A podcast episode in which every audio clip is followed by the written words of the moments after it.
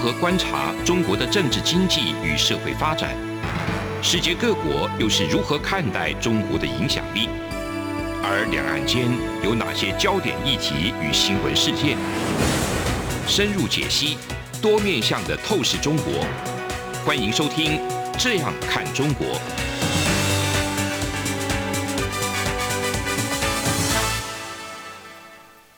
各位听众，您好，我是主持人陈冠廷。您现在收听的是中央广播电台《这样看中国》节目，陈冠廷时间。今天非常荣幸能够邀请到台湾日本研究学院理事长、政治大学日本研究学位学程教授李世辉老师来到现场，跟我们分享呃台日关系之间的展望。那当然，现在台日关系已经并非仅仅只有两个国家的关系，它非常的错综复杂。所扩及的区域其实包含了印太区域的合作等等，这个面向是非常的广泛的。也正是因为如此，我们的李老师也是在这两三周正式成立了台湾日本研究院。那这个台湾日本研究院成立的时候，也可以说是灌溉云集了哈，包含这个驻台的这些的大使，然后还有我们的这个交流协会的这个，还有我们以前叫做。以前叫做亚东关系协会，现在改成叫台湾日本交流协会的这个我们的前总统府秘书长邱毅仁哈，也是现在的会长，都有全部都来莅莅临，还有一些重量级的学者。那老师先先跟我们听众们打个招呼吧。冠霖兄好，各位听众大家好，今天真的是非常荣幸邀请到老师。那首先我想要先请问一下老师，就是说老师这几年呢，我们一看到台日的关系从过去的这种公民社会。软实力哈，Cool Japan 的这种相关的这种 campaign 哈，我们可以感受到两国之间的公民们哈、市民们，其实那种交流是非常的密切。但是最近我们可以感受到，包含这种疫苗也好，或者是安全领域上面的交流，这个实在是呃，已经比我们这过去这一二十年的这种认知还要好上更多。特别是这个疫苗之后，那台日之间的那种感情哈，又更上一步。老师可以谈谈，就是特别是您在成立这个台湾日本研究院之后，您的感受是怎么样？就是说，您对这个台日关系的展望有什么样的看法？其实呢，台日关系从一九七二年之后呢，它就是一个以民间交流为主的互动关系。这样的一个民间交流为主的互动关系，其实到了一九八零九零年代之后，在全球化的影响之下。各个交流领域的复杂性就增加了，也就是使得原本的一些民间交流，它不单单只有民间交流的性质，它也涉及到一些政策、政府机关的角色。所以呢，在经过了呃蛮长一段时间的磨合之后，台湾跟日本逐渐找出一个呃超越民间交流，但是又符合台湾跟日本国家利益的互动模式。其实这样一个互动模式，我们认为就是现在的一种呃政策交流型的互动模式。那之所以要强调这个政策交流性，我们也发现最近几年的台日之间有很多的政策都必须要透过某一些平台来交流互动以及沟通。这时候，那除了政府官员、一些民间代表之外，我们认为学者专家呃未来应该可以扮演更重要的角色。这也是呃我们台湾日本研究院呃成立的一个很重要的目的。事实上，就我们对日本的理解，日本的政府他在做政策的时候，他一定是透过一些呃某一些部会的智库进行研究调查，然后形成了一些政策的参考，然后之后呢，呃日本的这些官僚再把它变成一个政策，然后呢推到这个行政机构去做。那同样的，台湾在做决策的时候，也是循着这样的一个模式。可是呢，双方在进行政策交流的时候，我们发现缺乏了这样的一种互动机制。也就是说，日本政府他在思考与台湾互动交流的时候，他用的是日本政府智库所研究的成果；那台湾政府来去跟日本交流的时候，也是用的是台湾智库、台湾政府相关智库做的研究成果。那这样一个研究成果呢？但有一定的这个呃国家利益的取向，可是我们认为未来能不能有一个机会，就是台湾跟日本的研究团队共同来针对双方关注的议题共同研究，研究的成果成为双方的行政单位制定政策的时候的参考。这时候一个值得信赖而且有专业的这个智库平台就显得非常重要，所以这也是我们台湾日本研究院成立的一个很重要的目的。老师，这个平台我们刚刚讲到平台，老师您会呃怎么样就是定位这种相关的平台？比方说像这个是老师的是这个叫做研究院，那研究院里面老师你会觉得说应该都是以呃学者啊教授为主，还是其实您？有更就是更广，或者是用更不同的面向去包含它，比方说商业人士、政治人士的这种综合面向来去探讨嘛。就是说，老师的这个研究院里面，您会包含这些这些区块吗？是的，嗯，其实呢，我们来假设一个情形好了，假设台湾跟日本要在东南亚进行合作啊。我们南向政策没错，嗯，要东南亚进行合作。那台湾需要日本的支持，或者是日本的网络，然后日本需要台湾在华侨之间的网络。那这时候呢，双方其实有很强的合作动机，可是如何合作不知道。这时候其实我们就会思考说，那是不是由，比如像台湾的智库，像台湾日本研究院，然后呢为主，就是起了一个计划。这个计划的成员包含了日本专家，包含了东南亚专家，那包含了我们政府的官僚以及我们的企业代表，来共同让这个计划。同时，日本的金产省也起了一个类似的计划，或者是金产省的智库也起了一个名字一模一样的计划。其实这个计划就是双边的政府或者企业出资做的计划，可是他们计划的目标是一样的，名称也一样的。然后呢，参与者可以彼此交流。那透过这样的计划的那个参与的交流，我们的企业会跟他们的企业有接触的机会，我们的官员会跟他们官员有接触的机会，我们的学者会跟他们学者有接触的机会。那这么一来，在这个计划结束之后，这些关系会依旧存在。那我们认为，台湾跟日本目前的这个互动过程中，学者跟学者互动的，其实我们觉得还不错。那企业跟企业的互动，呃，更远远超出我们的想象。可是呢，官僚跟官僚的互动，我们认为是相对相对比较少的。然后，我们希望台湾日本研究院能够成为一个这样的平台，让彼此的官僚有机会在这个平台上面互动，建立起长期往来的这个互动关系。我觉得这可以让日本官僚更了解台湾，也让台湾的官僚更了解日本。这样在进行决策的时候，比较不会有误判。我们认为这是一个很大的关键。这确实是一个非常重要的，让我们知道说，包含智库平台哈，这种恶鬼也好，或者是说民间的这种连结也好，确实在台日关系扮演非常重要的角色。接下来想要请教老师，就是最近台日的一些关系的这种进展，其中也包含了这种安全的对话哈，特别是最近有这个二加二哦，那还有一些台日的国会议员的这种对话，特别是执政党的。老师怎么看这些部分？那特别是这个麻生副总理嘛，哈，他有过去有谈到说，这个台海有事的时候，日本好像要有这个协助的这种空间嘛。老师您怎么看这几个部分？好的，那其实呢，从日本明治维新之后，嗯，台湾就是日本非常非常重要的一个利益所在，嗯，所以呢，台湾成为日本的殖民地。或者是日本以台湾为跳板，然后呢往南洋，就是现在东南亚发展，然后这些都是呃历史上面我们可以看到的一些发展。那所以呢，无论是在战后初期到现在为止，台湾都是日本很重要的一个呃算是国家利益所在，只是日本都一直都不愿意把它说清楚而已。那日本之所以不愿意说清楚的一个很大的理由，就是日本通常是把台湾放在日美安保体制架构之下。嗯，那这个日美安保体制的范围呢，当然最主要还是由美国来做决定。所以呢，在战后初期很长一段时间里面，台湾是包含在远东地区下，或者是周边有事之下，呃，不会明指台湾。可是呢，我们现在也发现，那由于台湾的重要性日益凸显出来，我们甚至认为。台湾的重要性可能不亚于日本所谓的周边有事的整体架构。比如说，台湾的重要性被诶超越的，或者是相等于周边有事的时候，日本就必须要把这些状况做明确的表达。那日本的学者，呃，我我所尊敬的我的老师中西宽，嗯他把这样的一种状况称之为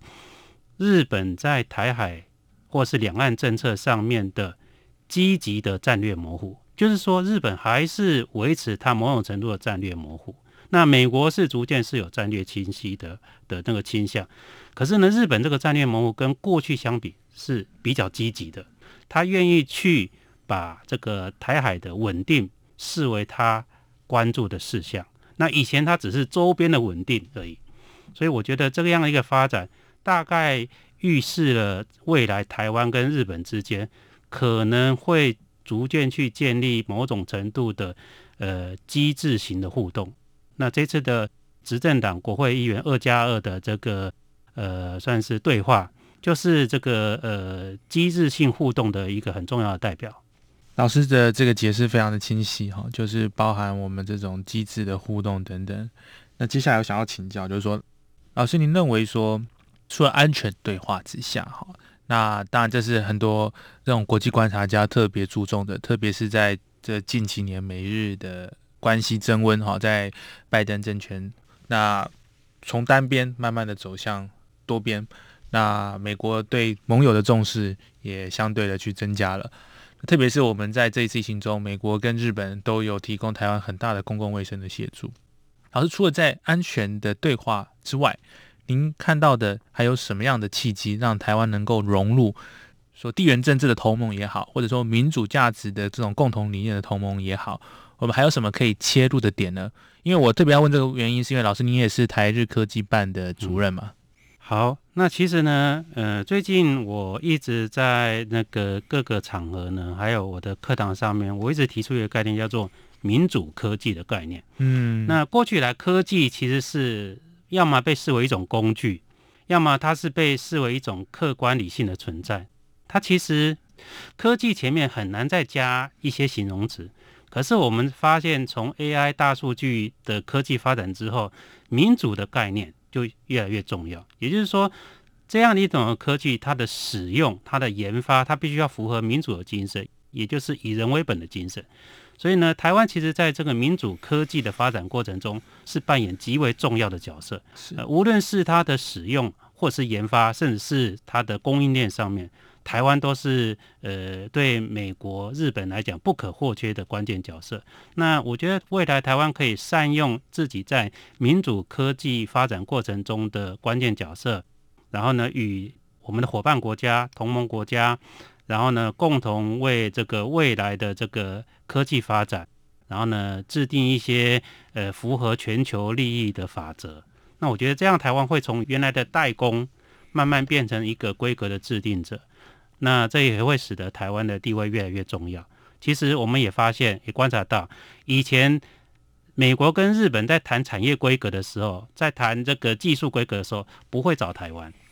可是现在台湾已经上了谈判桌了。虽然发言权目前为止看起来没有很大，可是呢，跟过去相比，只能人家定的规格，我们代工的状况是不一样的。所以呢，我我认为这样的一种的发展，呃，是可以视为台湾未来呃，算是迈向国际或者是与国际接轨一个很重要的战略。非常感谢李教授的分享。那我们休息一下，然后马上回来，再跟李老师继续谈一下台日关系未来的展望。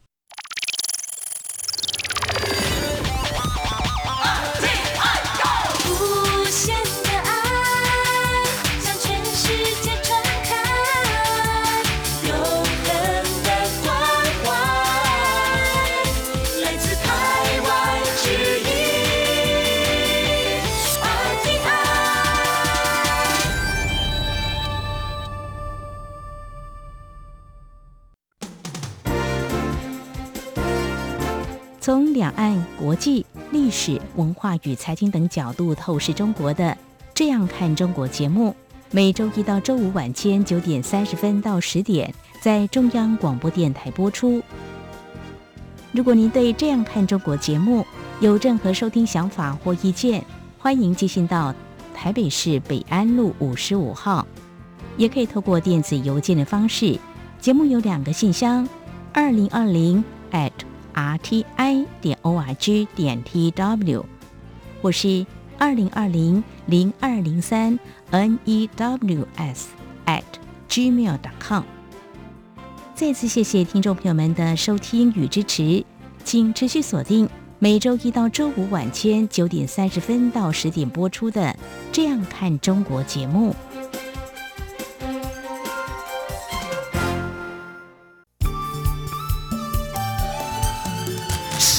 光，像台湾之光穿透世界之窗；是阳光，像神鹰翅膀环绕地球飞翔。各位听众你好，我是主持人陈冠廷。您现在收听的是中央广播电台《这样看中国》节目。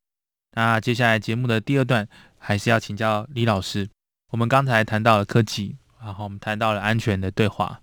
谈到了各种不同的展望。那接下来想要问老师一个比较软性的题材，而是最近台湾有很多呃重要的影视作品，应该说对我自己来讲，国片的复兴啊，对我自己的印象最深刻的大概就是《海角七号》嘛哈。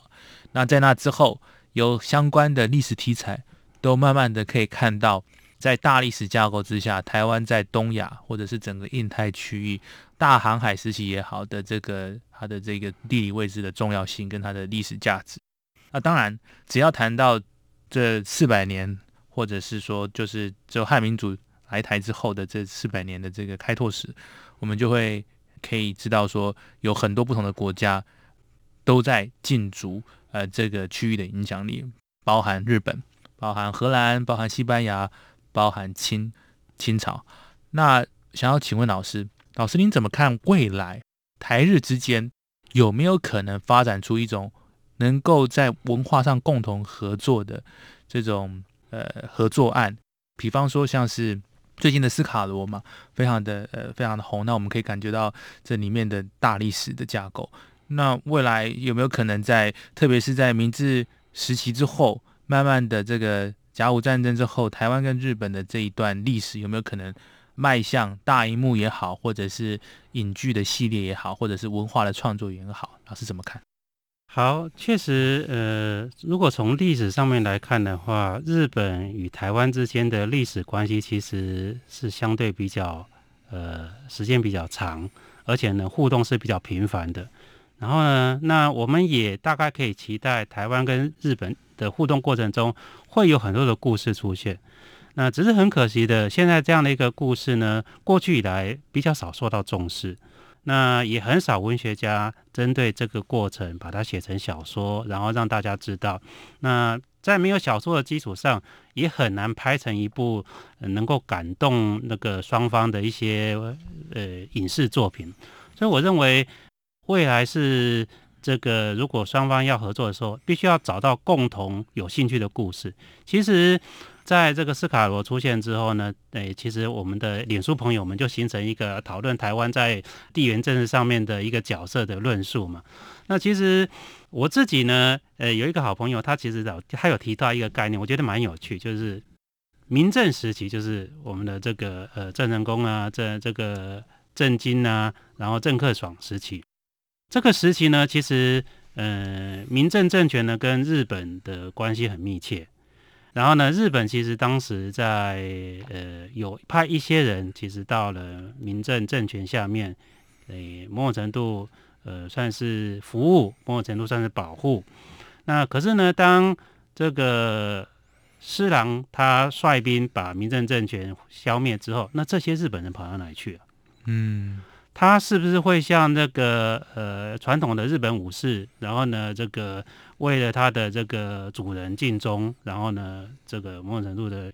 到底有没有这段故事？我觉得我们可以去挖掘这样的一种的故事，让台湾的人、日本人更理解，其实在那个时代，日本精神、呃台湾场景所发生的故事，确实能够引起双方的共鸣。我觉得这是一个很好的开端。那当然非常希望这些也有兴趣的历史学者专家能够把这一段的历史稍微厘清考察出来，让大家能够去了解这一段历史的这个脉络。我觉得这是一个蛮有趣的一个想法。其实老师讲的没有错哈，这个从历史到你可以说从这个近代到我们的现代，台日之间的这种交流，或者是说这种频繁的。呃的这种文化上面的结合，其实是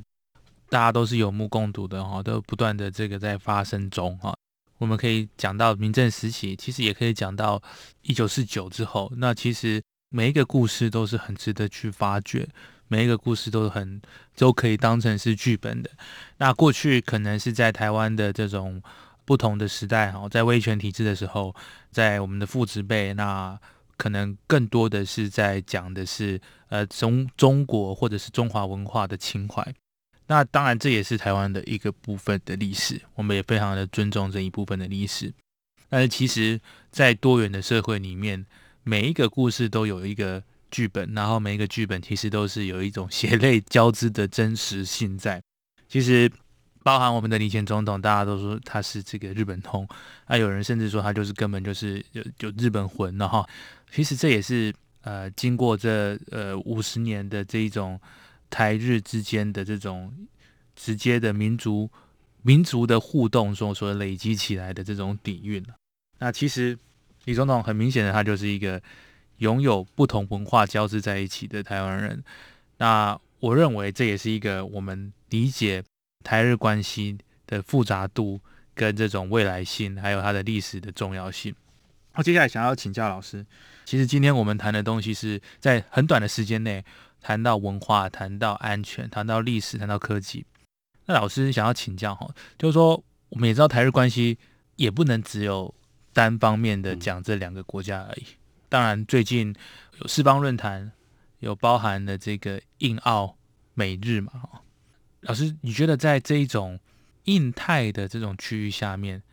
台湾有没有机会能够上牌桌，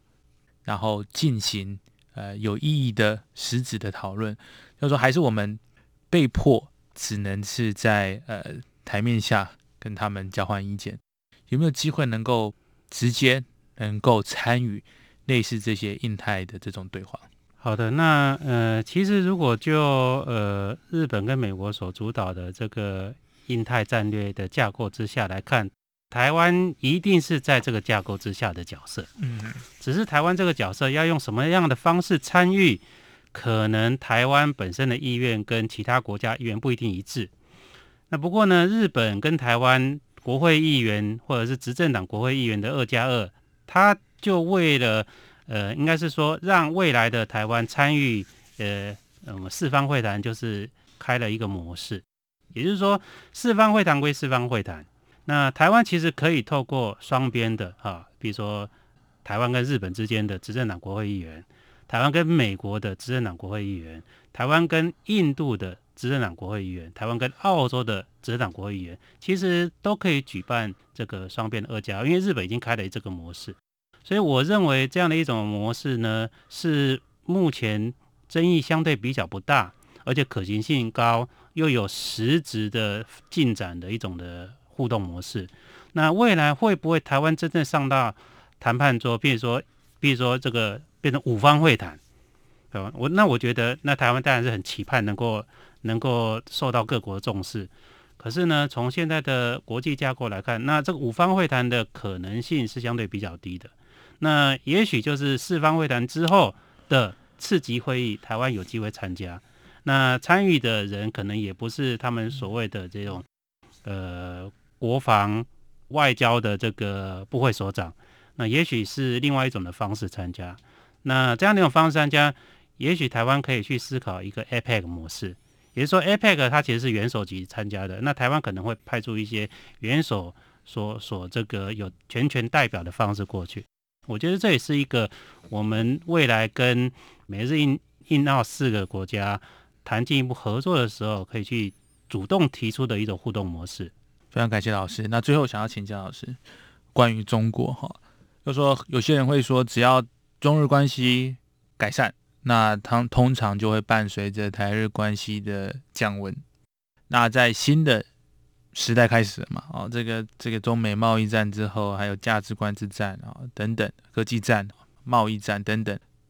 会不会像这一种的趋势能够减缓或者是停止？就是说，中日关系不必然。会影响到台日关系，老师怎么看这个部分？我认为，其实，在安倍晋三上来之后，中日关系跟台日关系已经逐渐脱钩了。嗯那逐渐脱钩的一个很重要的理由是日本的外交决策机制出现转变。嗯嗯那过去的外交决策机制就是外务省在主导的。那外务省呢？那主导台湾政策的其实就是主导中国政策的。嗯嗯所以呢，当他们要跟中国往来的时候，他们自然而然的会让台日关系出现一些后退的现象。所以这是官僚体制内部的一个考量。日文叫做“蠢度”啊嗯，蠢度就是呃，算是揣测的意思。那可是呢，安倍晋三上来之后，他成立了国家安全保障局，然后呢，让所有的重要的这个安全保障事项、外交事项全部由首相来掌控。那这个时候呢，台湾问题跟中国问题就分开。我们可以从安倍晋三任内，他是透过首相的层级跟台湾互动，而不是透过外务省的层级，或是外务省下面的外蒙古与中国科的层级跟台湾互动。所以呢，台湾的问题已经慢慢被提升到日本的国家安全层次。所以呢，那这样的一种的决策机制建立之后呢，在短期间之内应该不会有太大的变化。也就是说，他们在思考中国问题的时候，他们不会去牺牲台湾的利益，而是如何在中国跟台湾中间取一个对日本国家最有利的互动模式。一旦他为了中国牺牲台湾利益，在目前全世界日本国内也是如此，就是反对中国、讨厌中国的这种氛围之下，很少政治人物敢这样做了。啊，就是为了讨好中国牺牲台湾。所以目前我们来看，台湾跟中国的议题已经在日本的外交的时程上面已经逐渐脱钩了。非常感谢李老师。以上就是今天中央广播电台《这样看中国》的节目内容。那今天非常荣幸能够邀请到政治大学的李世辉教授，然后再次感谢各位听众朋友们的收听，我们下次空中再会。无限的爱向全世界传开，永恒的关怀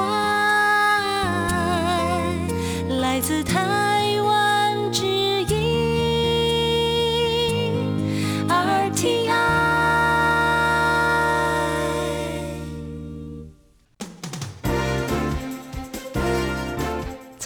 按、国际、历史文化与财经等角度透视中国的《这样看中国》节目，每周一到周五晚间九点三十分到十点在中央广播电台播出。如果您对《这样看中国》节目有任何收听想法或意见，欢迎寄信到台北市北安路五十五号，也可以透过电子邮件的方式。节目有两个信箱：二零二零 at r t i 点 o r g 点 t w，或是二零二零零二零三 n e w s at gmail dot com。再次谢谢听众朋友们的收听与支持，请持续锁定每周一到周五晚间九点三十分到十点播出的《这样看中国》节目。